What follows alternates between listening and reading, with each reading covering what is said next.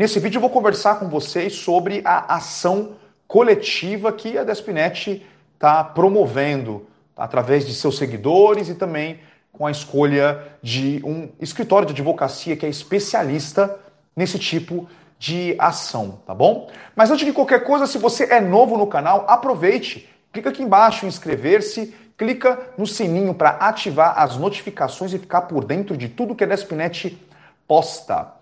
Antes de eu falar sobre o processo coletivo, gente, para você que não sabe, né, você que trabalha com isenção, você que deseja trabalhar com isenção de todas as áreas documentalistas, né? Você, poxa, eu quero ter uh, um negócio de isenção, eu quero ajudar as pessoas a realizarem o sonho de ter o carro zero quilômetro com o desconto dos impostos. Você não pode perder as matrículas do treinamento Como Fazer 30 processos de isenção por mês. Elas estão abertas nesse momento. Você pode, através do site da Despinet, despinet.com.br masterclass, entrar ali nas três aulas gratuitas. Aí cada aula tem 40 minutos. É uma aula introdutória para você ter uma visão geral sobre o mercado de isenção, sobre o negócio de isenção e com isso participar. As matrículas elas vão ficar abertas até sexta-feira, você não pode perder, tá bom? Então, dado o recado aqui, a gente vai conversar sobre o processo, né, coletivo para impedir que o Estado tire a isenção de IPVA de você. A gente veio falando lá para trás sobre as, os, os, caminhos, né? Caminho número um, aceitar né, o, não ser recadastrado e pagar o IPVA de 2021 e os demais para frente, né? Com o carro. E também nós temos ali a possibilidade do processo administrativo. Só que o processo administrativo é causa perdida. Por quê? Primeiro, você vai ter que pagar o IPVA de 2021 para poder entrar com um processo administrativo. E depois reclamar lá dizendo: olha, eu tenho direito à isenção, foi um erro, eu deveria ter sido recadastrado. Só que se você tiver na sua habilitação a restrição D, F ou G, que são as, as tradicionais restrições que tinham direito à isenção, você vai perder o processo administrativo, já vai ter pago o IPVA. E aí você vai fazer o quê? Vai ou vai ficar quieto e pagar o IPVA, que você não quer, que ninguém quer, que é injusto, ou você vai diretamente para o caminho judicial. Então, existe um processo judicial, uma ação judicial, só que se você entrar individualmente com essa ação para que para impedir né, de o Estado tirar o benefício de você, é, gente, a tabela da OAB lá, os processos individuais, tipo de ação, ou mesmo de mercado, você não vai pagar menos do que 3 mil reais. Puxa, 3 mil reais não dá, né? 3 mil reais, é, as, pessoas vão, as pessoas desistem tranquilamente, porque ela pensa assim, vou pagar IPVA mais dois anos, vou entrar com um processo que não é uma causa ganha, a chance é altíssima de ganhar. Já tem liminares a favor aí de pessoas não terem que pagar o IPVA, tem processo no Ministério Público aí sendo desenvolvido para poder derrubar né, o que está acontecendo no decreto, mas isso leva tempo e o resultado direto para você a gente não sabe se vai acontecer e como vai acontecer através desses outros meios. Agora, uma coisa já é bem sabida, né? No processo judicial, outrora, né, quando a isenção de PVA em São Paulo, as pessoas não condutoras não tinham direito à isenção de PVA, todos os processos judiciais individuais garantiam o direito à isenção de PVA enquanto durar a propriedade. Tá? Então isso é muito sabido. E por quê? Qual era a tese? É, discriminação da pessoa com deficiência não condutora. Nesse caso aqui, a gente tem um caso muito mais esdrúxulo de discriminação. Uma pessoa amputada de perna esquerda não vai ter o mesmo direito que uma pessoa amputada de perna direita. Só para vocês entenderem o tamanho da aberração que foi esse decreto do João Dória. Então, qual é agora a solução a ser utilizada? O processo judicial. Mas como eu disse para vocês, aqueles processos de outrora, eles eram individuais, ok? Como a tese ela vai ser única, a discriminação e também a desobediência ao artigo 52 do Estatuto da Pessoa com Deficiência e outros, é, outras teses ali que vão ser colocadas, o processo ele pode ser sim né, coletivizado. Né? Todas as pessoas que têm um interesse em não perder a isenção de IPVA, todos nós, né, deve entrar com um processo coletivo. Eu fiz pesquisas, eu conversei com vários advogados, tá bom? Vários advogados, advogados, assim, advogados que são realmente especialistas no tema, pessoas que estão acostumadas com o tema, eles me passaram valores que mesmo numa ação coletiva seria complicado de eu estar tá oferecendo para vocês, né? Como parceiro da Despinet, ter um, um valor diferenciado, enfim. Mas eu consegui com um dos nossos parceiros de longa data, né? E que eu tenho tido muito êxito com ele, Dr. Roberto de Faria, escritório, né? Roberto Faria, advogados associados. Eles são há muitos anos especialistas em cassação de habilitação, suspensão de habilitação, processos de isenção na justiça, tanto para a pessoa que não conseguiu passar numa perícia judicial e conseguiu através de uma perícia, é, per, perdão, uma perícia é, do Detran e conseguiu através de perícia judicial conseguir, né, ou manter a sua CNH especial, outros processos de isenção, inclusive os processos da, de outrora, né, aqueles de não condutores, eles ganhavam todos os processos. Processos de manutenção da isenção, quando houve aquela mudança, onde as pessoas tinham um veículo acima de 70 mil reais, pelo menos metade dos processos conseguiu, porque não depende, a tese é a mesma, mas depende de alguns juízes. Por isso que existe a segunda instância é, para você estar tá recorrendo, tá bom? Então, assim, o que, que eu fiz? Nesse vídeo eu vou te dar algumas instruções. Instrução número um, tá? Que são importantes. É, o que, que eu consegui? Teve é, um outro advogado que, assim, ele é muito bom, mas infelizmente ele não conseguia fazer ações coletivas com menos de, é, de no, no, máximo 10 pessoas. No máximo 10 pessoas. Com esse advogado, né, parceiro nosso, a gente conseguiu uma ação para 20 pessoas. Então, eu vou conseguir colocar 20. Michael, por que, que não consegue colocar todo mundo? Essa é a pergunta cabal, né? As pessoas me perguntam isso. Gente, esse processo, imagine você que se colocasse uma ação é, com um monte de gente dentro. E se esse processo ele caísse na mão de um juiz virado no Siri, que visse ali, olha, eu não concordo com isso, ele não entende, né? É, não está muito é, acostumado, né, a par é, dessa, dessa situação, né? A visão dele de mundo é diferente do que está sendo visto nessa legislação. É, por, por, razões de direito, já seria um, uma questão de discriminação. Mas vamos supor, as pessoas erram, né? Todo mundo ia perder o processo e depois iriam ter que entrar com a segunda instância e ainda correria um risco de todo mundo perder, porque seria, de repente, a vara problemática de tribunal.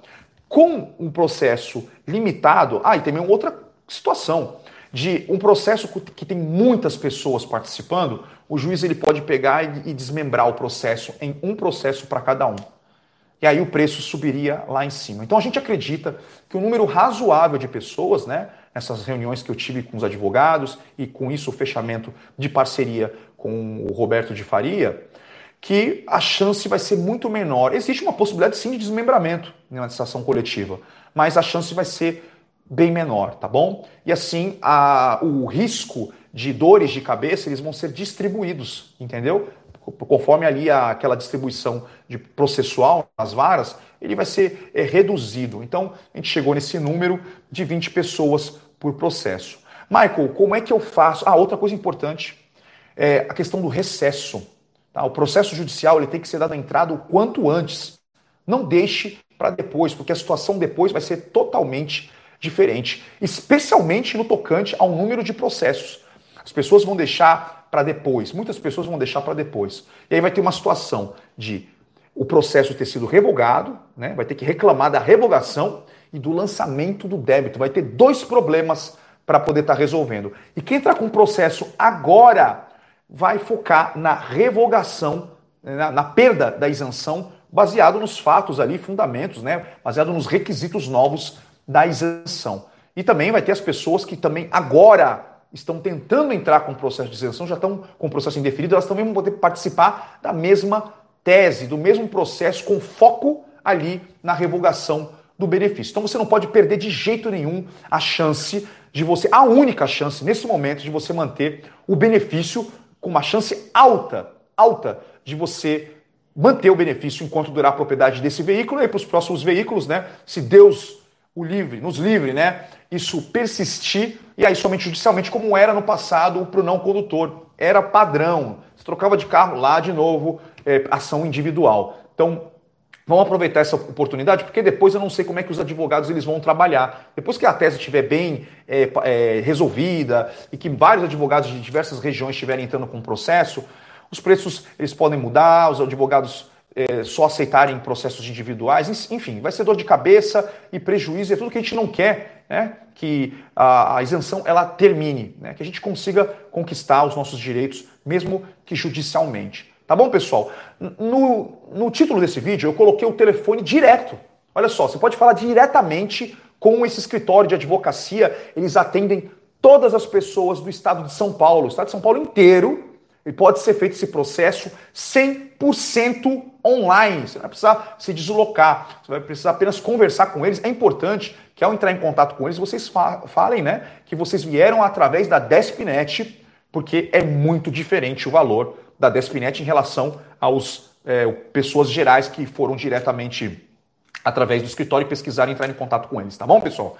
É isso aí, gente. Eu vou ficando por aqui. Eu sei que tem muitos comentários aqui. Deixa eu dar uma olhada em alguns comentários. Vamos lá, porque eu estou ao vivo, então não posso escapar de comentário, não. Vamos lá. Pessoal, é, ah, aproveite, né? Não saia ainda desse vídeo, né? Curte esse trabalho. Se você curte esse trabalho, curte o vídeo, deixe teu comentário e compartilha, tá? Se não conseguir ler o teu comentário aqui, de, assim que finalizar o processamento do vídeo, vai ficar liberado ali os comentários, aí você pode deixar por lá. É, sempre coloca é, ação coletiva no comentário e como palavra-chave para poder localizar mais rapidamente o teu comentário, tá bom? Depois que eu terminar esse vídeo. Muito bem, tem bastante gente com a gente. É, J.R. Souza. Ah, é, tem gente perguntando valores. Gente, é, os valores eles vão variar de acordo com datas, tá? E eu não sei quais são essas datas limites. Por exemplo, eu acho que tem uma data de limite dia 18 ou dia 21.